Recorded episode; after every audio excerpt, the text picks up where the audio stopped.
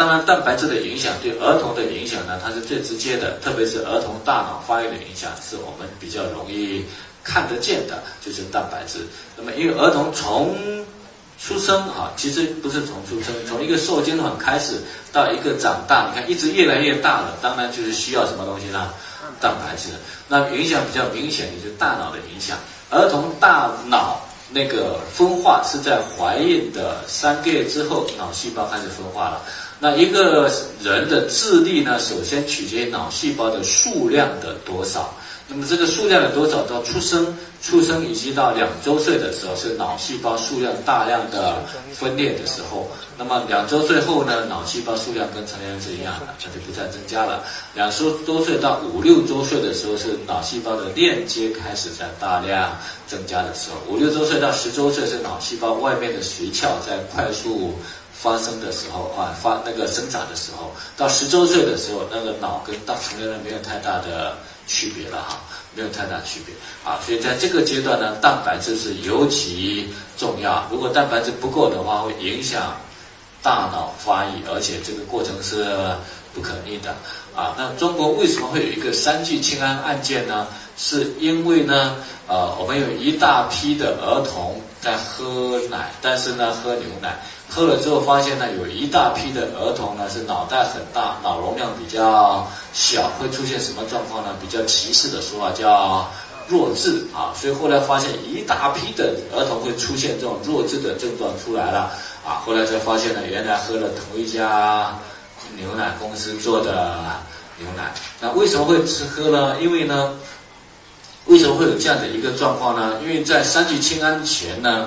我们法律规定，每一百毫升牛奶里面呢，蛋白质含量必须达到两点九三毫克每一百毫升，啊，但是我们在检测的时候，我们不是检测蛋白的含量，我们检测它检测它含氮的量，啊，含氮的量，这样理解吗？含氮的量，啊，所以蛋白量不够的话，但是呢，它加入什么呢？三聚氰胺，所以它有氨的成分，所以含氮量就。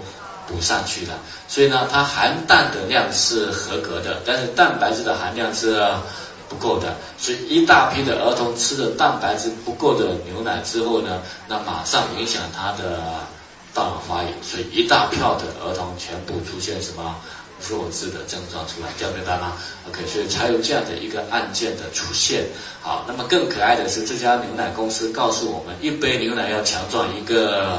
民族哈，所以我们这个民族全喝它的牛奶，就全变什么？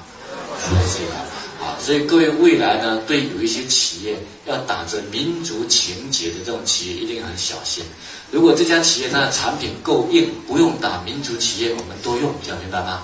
不用打民族情节，我们都用。一家企业需要民族情节来推产品的时候，一定要小心啊！这样理解吗？所有的一旦要打民族情节，就是说它产品质量。不是我们第一选择，他才要打什么牌？民族牌。当然不是说我们不能够有民族情节，而是对有的企业打民族情节，我们要小心。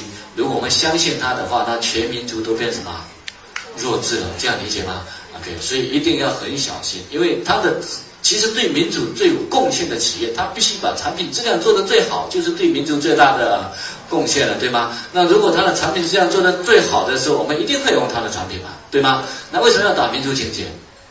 不够好才要打民族情节，这样理解吗？不够好才要打民族情节啊，所以这就是样，就是这样的。就像我们对韩国很有意见呐，有时候一个阶段不买韩国产品，现在又跑去韩国买了，对吗？那没办法，又跑去日本买了。就是不是说我们不不能够有民族情结，而是呢，关键是质量要够好，对吗？质量要够好，我们再来谈民族情结。你质量都不行，把这全中国人民都变弱智了，还讲民族情结，这个理解吗？OK，好，那么三聚氰胺后呢？你认为牛奶质量变好了还是变坏？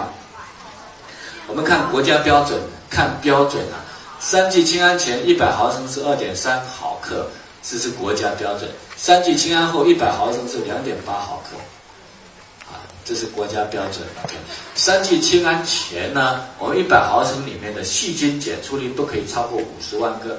啊，就是细菌里面的细菌的量，三聚氰胺前国家标准每一百毫升不超过五十万个，三聚氰胺后呢，那个国家标准每一百毫升不超过两百万个细菌，啊，正常的国际标准是每一百毫升不超过十万个，啊，所以中国的牛奶呢，几乎是全世界最脏的牛奶了，啊，两百万个是什么概念呢？挤出来之后没有任何消毒就达标了，这是这样的一个概念。你要问为什么？不为什么，这就是国家 标准啊。所以这是我们现在的标准，是这样的一个标准。好，那这个还好，关键一点在哪里呢？你知道说牛在什么时候产奶？哺乳期嘛，哺乳期是产奶嘛，对吗？但你会发现奶牛是什么呢？天天产奶啊！那为了让它天天产奶，一定要用什么东西呢？雌激素进去，它才能够天天产奶嘛。那一个奶呢，天天吸，用吸奶器天天吸，会不会发炎？所以为了让它不发炎，一定要加什么东西？抗生素嘛。所以牛奶里面的激素和抗生素有没有含？而且量一定是不少的。但关键会不会超标？会不会超标？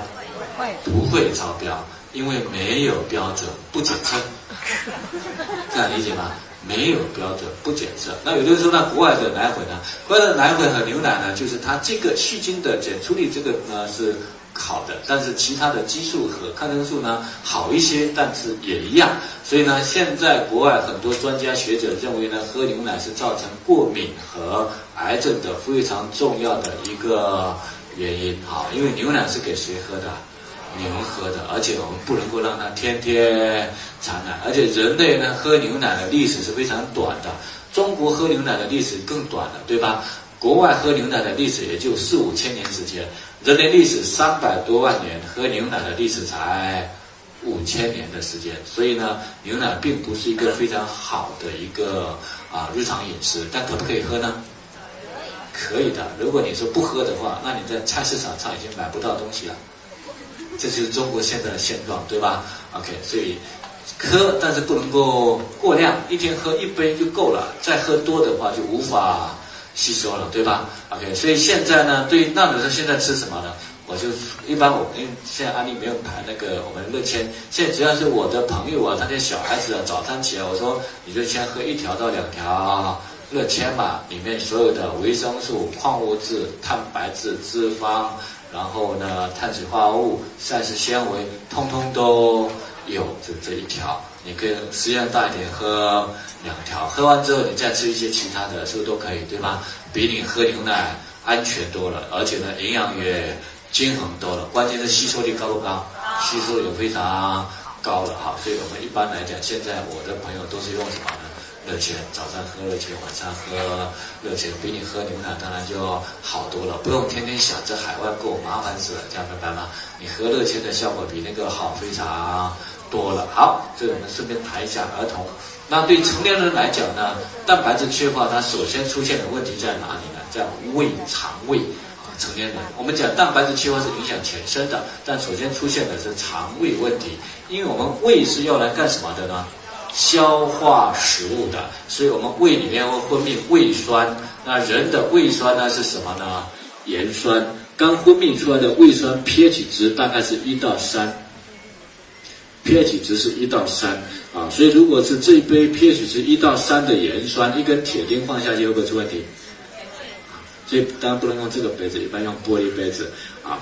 一根铁钉放下去，你会看到什么？它就冒泡了，对吗？慢慢的就变没了。把肉放下去，都会变成石糜了，对吗？我们有没有吃过猪肚呢？有。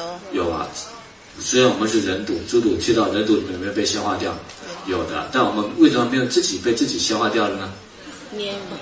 因为胃里面都一层非常厚的胃黏膜保护住整个的胃壁，所以盐酸出来首先会胃黏膜先稀释掉了，然后胃黏膜又保护住了，对吗？那胃黏膜的基础物质是什么呢？蛋白质。所以这个阶段如果蛋白质缺了，人压力又大了，胃体的某一个部位胃黏膜比较少，一少的话，胃酸马上就侵蚀，一侵蚀会不会有伤口？胃马上就有一个伤口，就像我们皮肤如果有一个伤口，会出现什么状况？就会有炎症了。所以同样的，胃有伤口就会炎症。所以这个时候炎症叫什么呢？